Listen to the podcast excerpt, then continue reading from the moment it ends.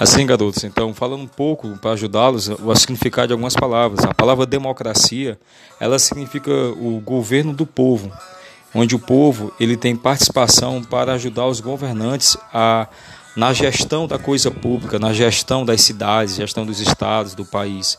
Isso é significado de democracia, é o governo do povo.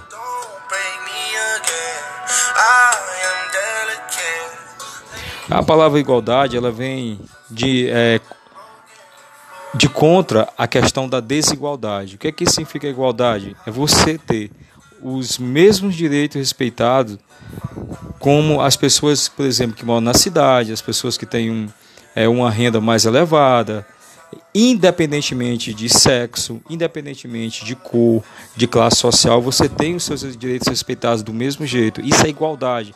É a coisa contra a desigualdade. Isso é a igualdade. Você ter os mesmos direitos e as mesmas oportunidades.